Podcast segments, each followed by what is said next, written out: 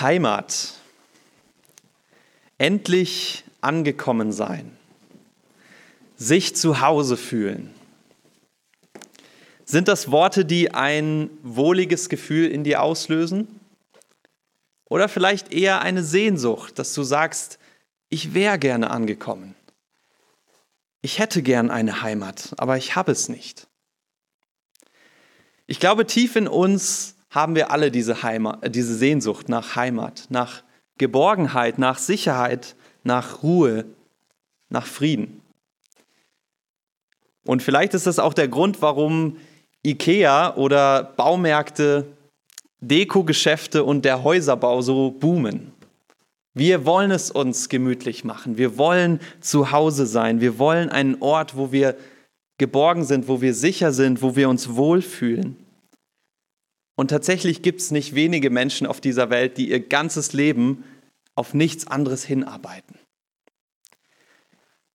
Als Christen haben wir eine andere Perspektive auf diese Welt und auf dieses Leben. Diese Welt ist nicht unsere Heimat. Wir sind Fremde hier. Wir leben in dieser Welt, wir sind hier geboren worden wir haben vielleicht Familie und Freunde, wir haben vielleicht ein Haustier, wir haben Verpflichtungen, eine Wohnung, ein Haus, einen Job. Und wir leben als Christen sogar mit einem Auftrag hier. Das haben wir letzte Woche gehört. Wir sollen Licht sein in der Dunkelheit. Und doch gehören wir hier nicht hin. In Hebräer 13, Vers 14 heißt es, denn wir haben hier keine bleibende Stadt sondern die zukünftige suchen wir. Ist dir das bewusst, dass du als Christ auf dieser Welt keine bleibende Stadt hast, keine Heimat eigentlich?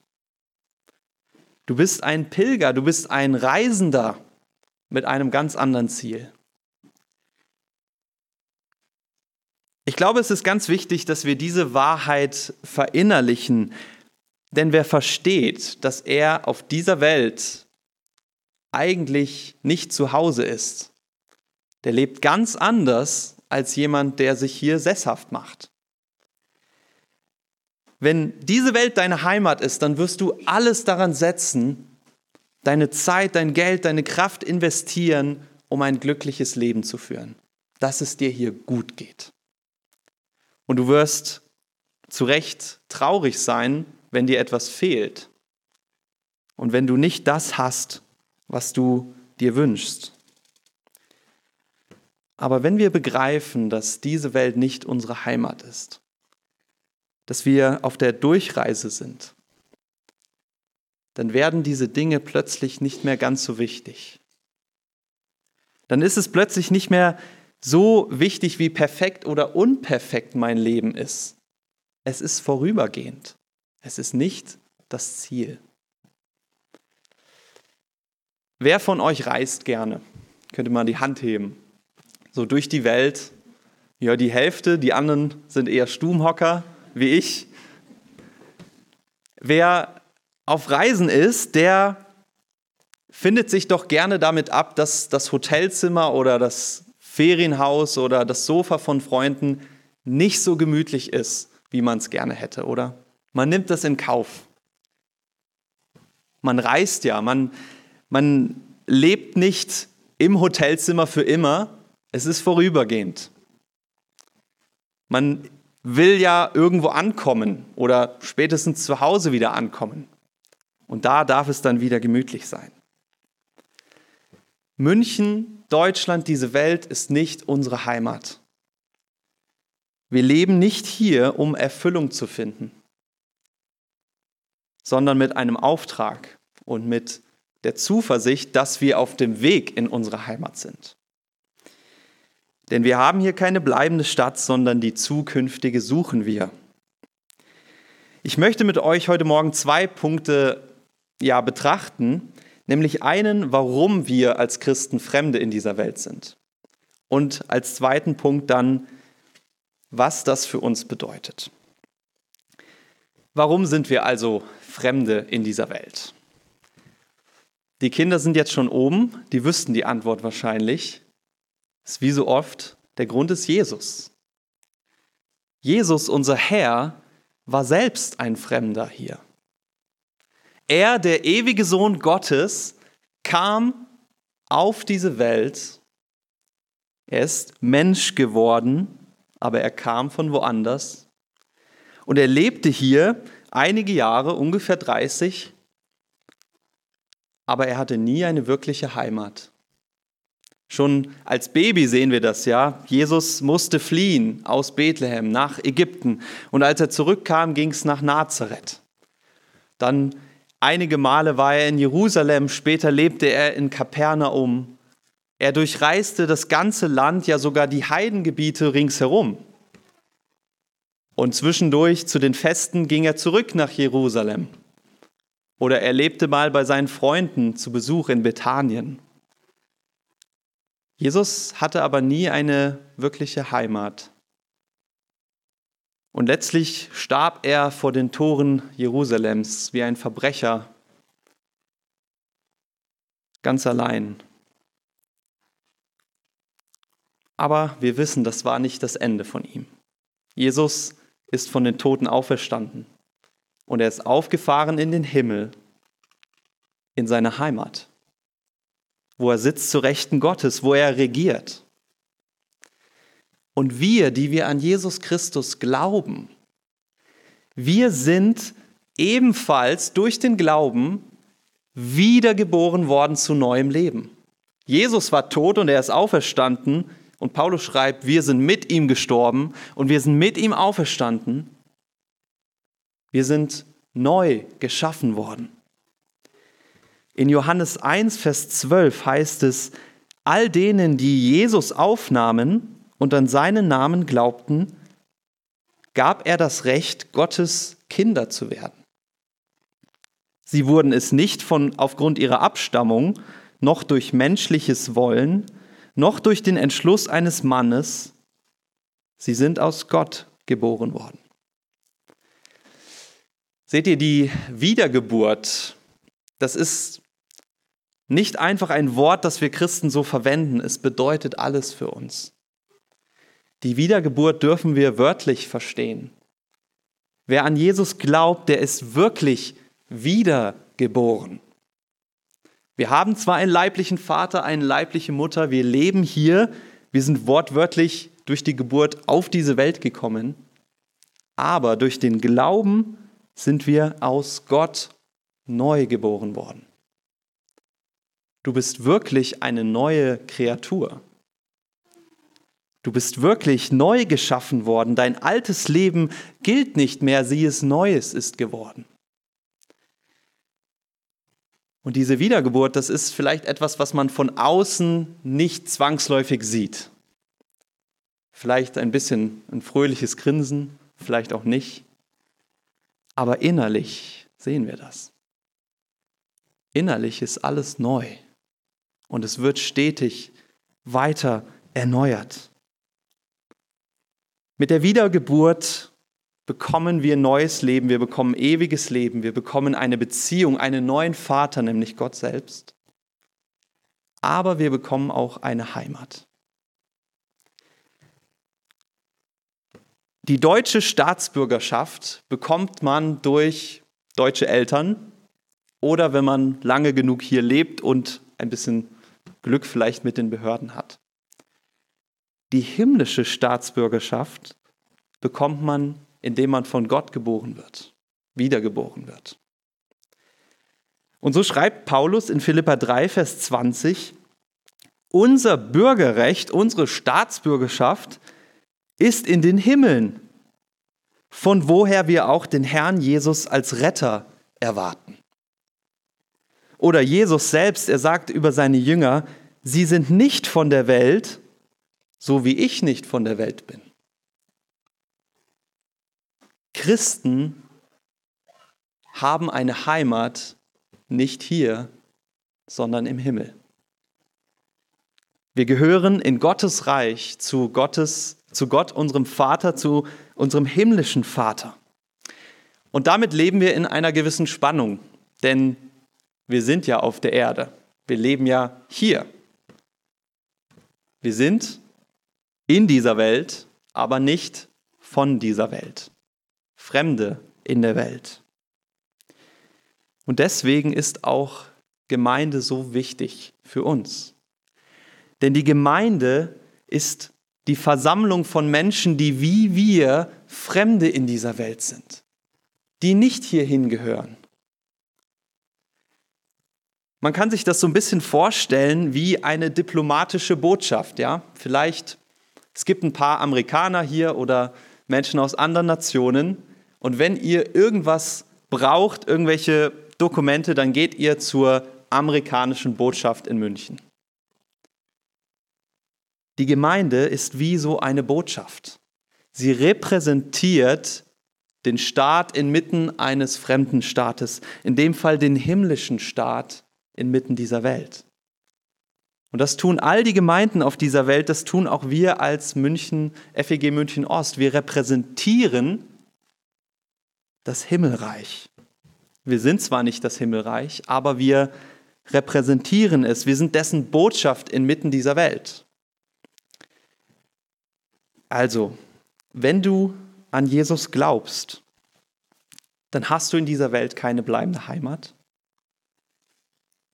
Hebräer 13, Vers 14. Denn wir haben hier keine bleibende Stadt, sondern die zukünftige suchen wir. Was bedeutet das jetzt für uns? Ich glaube, diese Wahrheit ist einerseits eine Ermahnung für uns und andererseits eine Ermutigung. Es ist eine Ermahnung zu wissen, dass diese Welt nicht unsere Heimat ist, weil wir doch ganz oft so leben, als ob es so wäre, oder?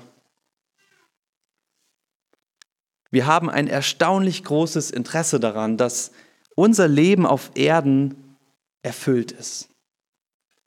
Dass es so ist, wie wir das wollen. Dass wir wirklich all das haben, was wir uns wünschen und wonach wir uns sehnen. Und wir sind vielleicht auch wütend oder enttäuscht, wenn wir das nicht bekommen, wenn Gott es uns nicht gibt. Vielleicht geht es dir da ähnlich wie mir.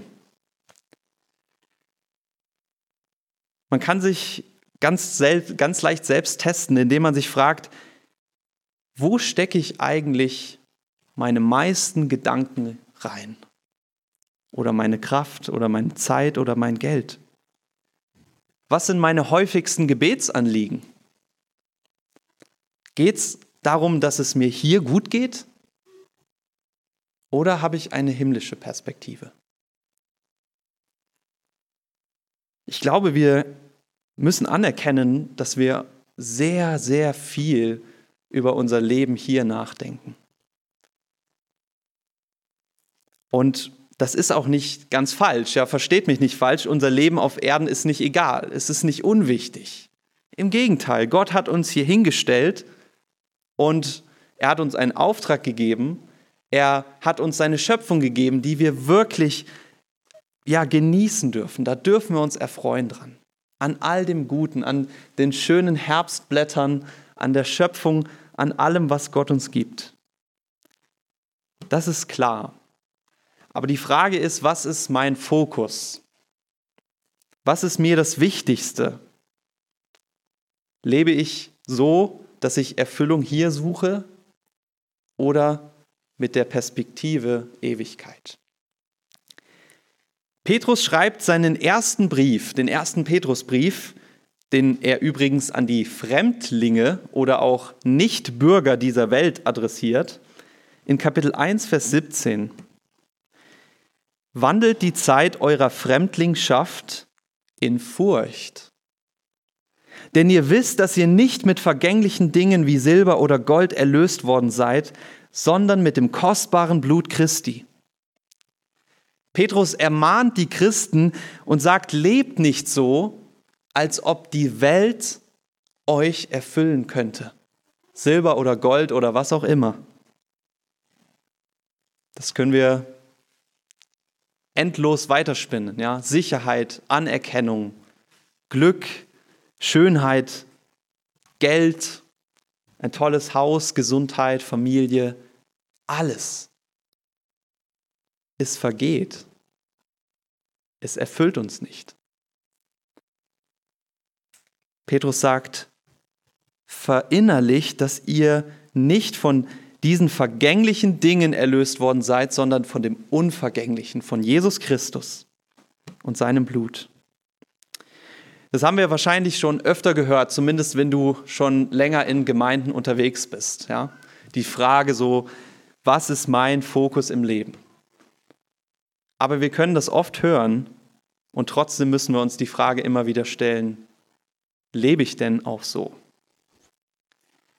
Liegt mein Fokus auf Jesus und auf seinem Himmelreich? Lebe ich mit dem Verständnis, dass ich einen Auftrag von Gott habe, solange ich lebe auf dieser Welt? Lebe ich mit dem Verständnis, dass die vollkommene Erfüllung und Ruhe, dass ich das hier nicht finden werde? Lebst du für die Ewigkeit oder lebst du im großen Ganzen für hier und jetzt? Jesus hat einmal ein Gleichnis erzählt, was super passt. Ja? Das Gleichnis von einem reichen Kaufmann.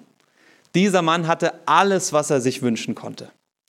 Alles, was diese Welt auch nur gibt, er konnte es sich kaufen. Aber eines Tages, er schlenderte so herum, sah er eine Perle. Und diese Perle, die war schöner als alles, was er je gesehen hatte.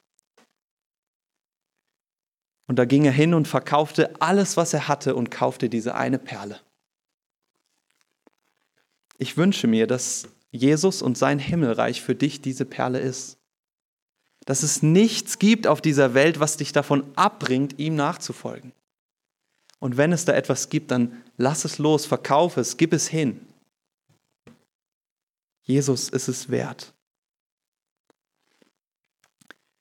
Vielleicht merkst du während dieser Predigt oder in diesem Gottesdienst, wie Gott, wie der Heilige Geist dir zeigt, was vielleicht Dinge sind in deinem Leben, die du eigentlich loslassen solltest.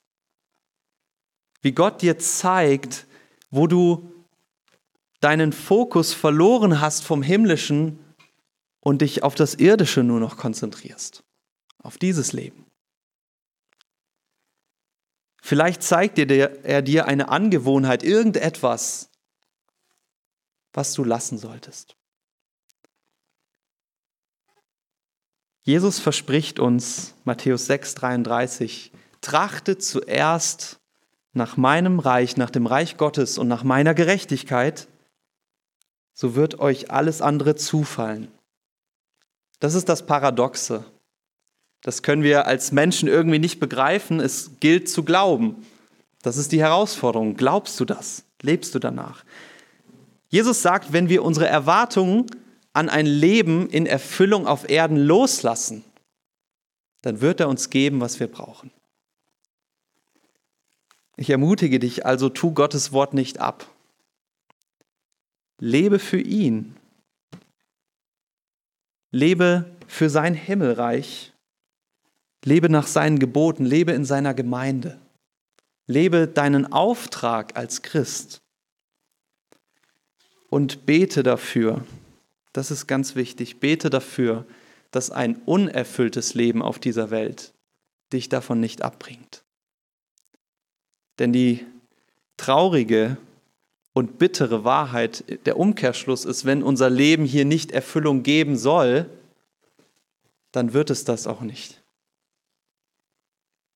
Und das ist bitter, das müssen wir runterschlucken als Christen. Wir werden keine Erfüllung hier finden. Aber die Erfüllung steht ja aus. Und diese Ermahnung, die, die die Wahrheit, dass wir hier keine Heimat haben für uns ist, das gilt nicht nur für jeden von uns allein, sondern auch für uns als Gemeinde. Wir müssen uns als Gemeinde immer wieder hinterfragen, was ist unser Fokus? Leben wir für hier und jetzt oder leben wir für den Himmel, für die Ewigkeit? Versuchen wir hier eine bleibende Heimat zu gründen oder wissen wir, dass diese bleibende Heimat im Himmel ist? Es gibt tatsächlich viele Gemeinden, die an diesem Punkt scheitern. Es gibt Gemeinden, die meinen, sie müssten das Reich Gottes auf Erden bauen, indem sie alles Schlechte in dieser Welt überwinden. Und da wird schnell der Kampf gegen Armut oder Ungerechtigkeit, Ausbeutung zum Fokus. Und der eigentliche Fokus, die Verkündigung von Gottes Reich, wird irgendwie an den Rand gerückt.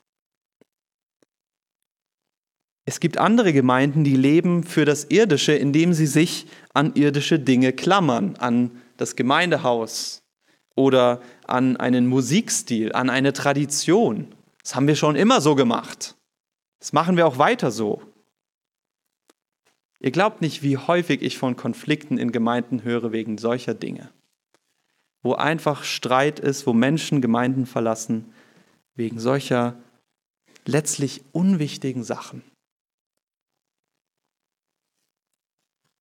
Da wird etwas an der Einrichtung geändert, es gibt Streit. Die Vase habe ich vor 20 Jahren gekauft, was fällt denen ein, die jetzt wegzuschmeißen? Da wird vielleicht Modernisierung verungeistlicht. Da gibt es Pastoren oder leitende Mitarbeiter, die ihre Posten nicht räumen wollen, weil sie denken, das habe ich aufgebaut.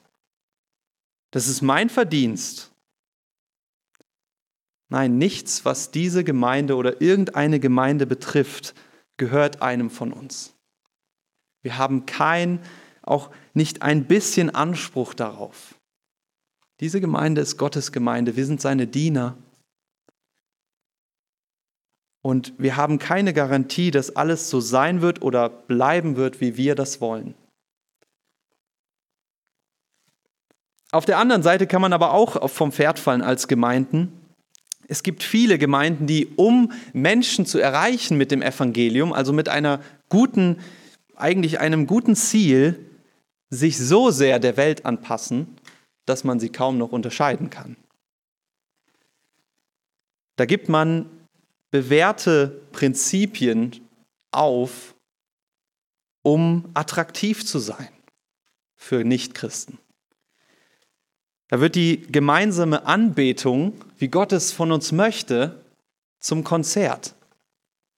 Da wird die Predigt möglichst kurz und möglichst humorvoll, möglichst viel Witz, möglichst keine kontroversen Themen, damit niemand irgendein Problem hat.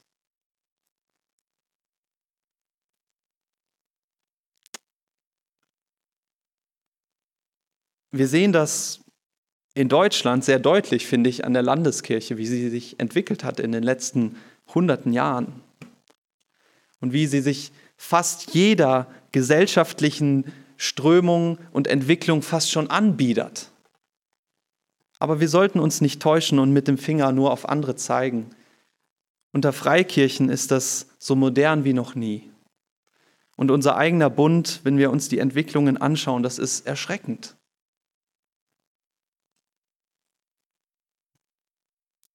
Was ist unsere Perspektive? Leben wir dafür als Gemeinde, dass ja, ist es uns wichtiger, wie wir wahrgenommen werden, dass keiner einen Anstoß an uns hat, dass wir möglichst attraktiv sind oder haben wir die himmlische Perspektive, nämlich dass wir uns voll und ganz Gott hingeben wollen. Und mit der Gewissheit, wenn wir das tun, dann wird Gott auch segnen. Dann wird Gott hinzutun. Es gibt andere Gemeinden, ich könnte wahrscheinlich noch weitergehen, aber lasst mich noch einen Punkt nennen.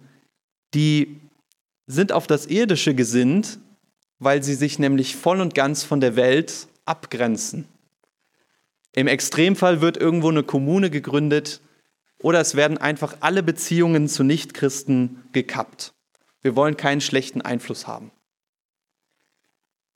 Da versucht man sich den Himmel auf Erden zu bauen.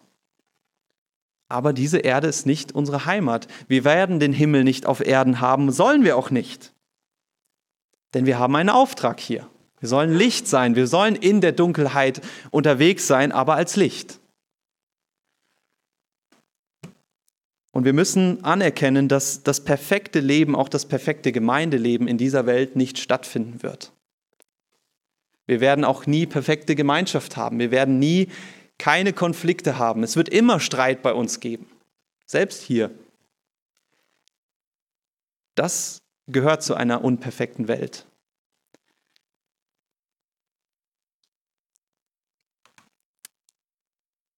Und wir müssen damit also, ja, wir müssen uns eben fragen, was ist unser Fokus? Ist es der Himmel oder ist es die Erde? Und ich wünsche mir sehr, sehr und ich bete dafür, dass wir immer wieder zu der Antwort kommen, wir wollen eine himmlische Perspektive haben. Als meine Frau und ich vor ungefähr drei Jahren hier zum ersten Mal waren in, im Gottesdienst, das war kurz vor Weihnachten, Adventsgottesdienst. Und ich weiß nicht, wie es euch so geht. Ich kam aus einer Gemeinde, meine Heimatgemeinde früher, Advent war immer, das war pompös, ja. Da kamst du in den Raum und du wusstest, ach, weihnachtlich. Wir kamen hier hin, es war nicht so weihnachtlich. Kalt, es war sehr viel düsterer als aktuell. Ich meine, wir müssen uns nur umschauen. Es war nicht so gemütlich. Aber was bin ich Gott dankbar, dass das keine ausschlaggebenden Punkte waren, sondern dass da Menschen waren, die uns so lieb aufgenommen haben, die, von denen man gemerkt hat, die folgen Jesus nach, denen ist das wirklich ein ernstes, eine ernste Angelegenheit, der Glaube. Und die lieben einander. Und ich weiß, vielen von euch geht es auch so, ihr seid nicht hier wegen der Räume. Und ich hoffe, dass wir uns da nicht ändern. Wir werden bald richtig schöne Räume haben. Nicht mehr lang. Wirklich nicht mehr lang. Aber lasst uns keine Schätze auf Erden suchen, sondern im Himmel. Und damit komme ich zum zweiten Aspekt, nämlich zu wissen, dass wir hier Fremde sind, ist eine Ermutigung. Diese Welt ist kaputt. Es gibt Krieg und Hunger und Leid, wohin man schaut. Wir müssen gar nicht so weit schauen, wir können auf unser eigenes Leben gucken. Hier sind einige, die sind krank, hier sind einige, die sind überfordert mit ihrem Leben, hier sind einige, die sind perspektivlos, hier sitzen andere, denen auf die trifft das alles zu. Diese Welt erfüllt uns nicht, wird sie auch nie, sie ist kaputt. Was ist daran ermutigend? Das Ermutigende ist, das ist nicht das Ende. Gott hat uns versprochen und er wird es tun, dass er diese Welt neu machen wird. Dass er alles neu machen wird, dass er dich neu machen wird. Wenn du Jesus nachfolgst, dann hast du eine ewige Heimat bei Gott. Diese Welt muss dich gar nicht erfüllen.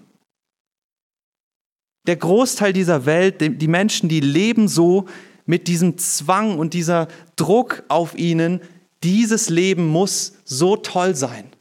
Ich muss alles haben, was ich brauche und ich brauche diese Erfüllung. Und sie finden es nicht.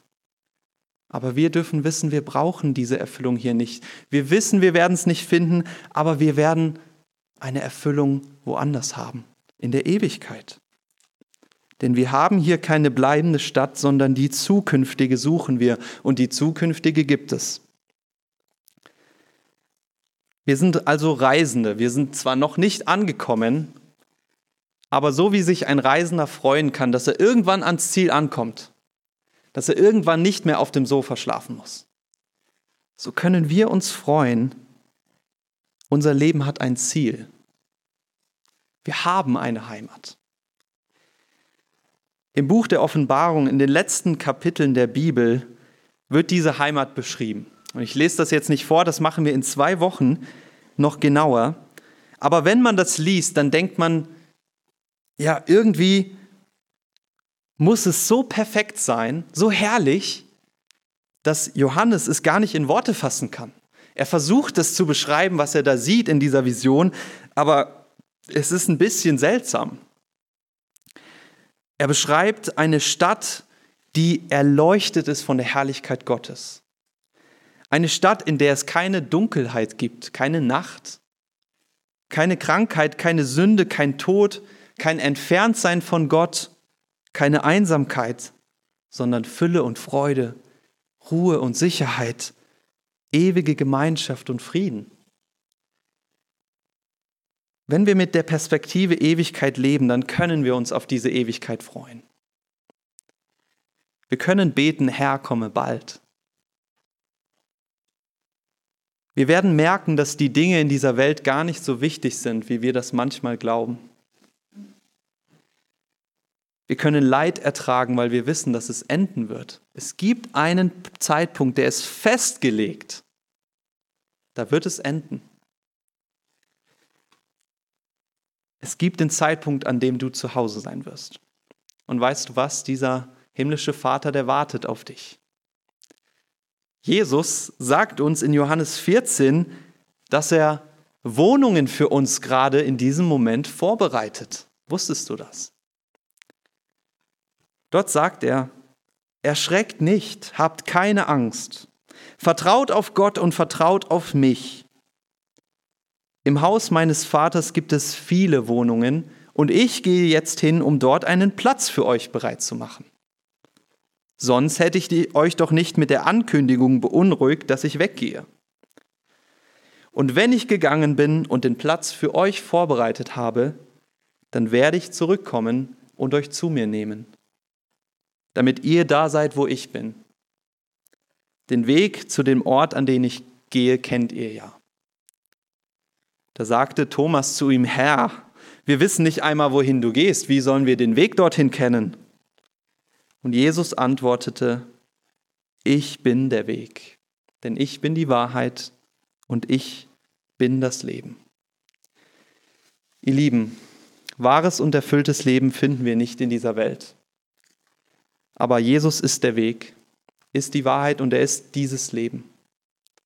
Wenn wir ihm nachfolgen, seine Nähe suchen, auf ihn hören, dann werden wir Erfüllung finden.